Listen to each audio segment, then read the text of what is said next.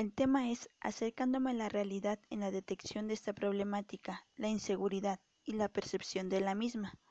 Se abordará el tema con una introducción, retomando mi reporte en la detección de una problemática, la inseguridad, pero que en conjunto con otro tema está la percepción de la misma, la preocupación de la comunidad es resguardar su patrimonio con instrumentos que apoyan a la vigilancia.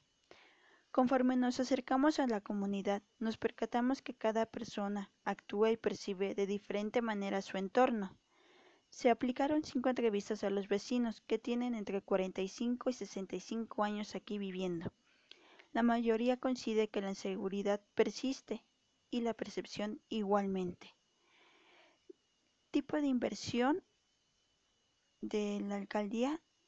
Esto es un apoyo a la prevención al delito que destina 89.904.7 pesos, los cuales pueden ser destinados un 15% que equivale a 13.485.700 para el plan de acción para la prevención del delito.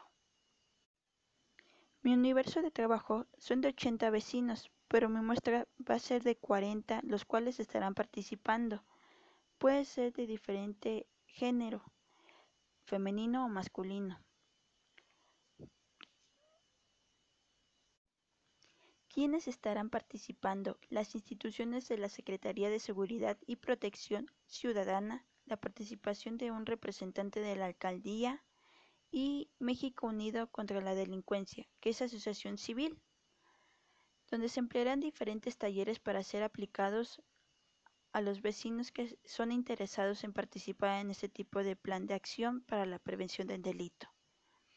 En mi conclusión sería la participación beneficia a, a las diversas acciones preventivas y seguridad, que no se debe minimizar si las autoridades desean un lugar con más seguridad.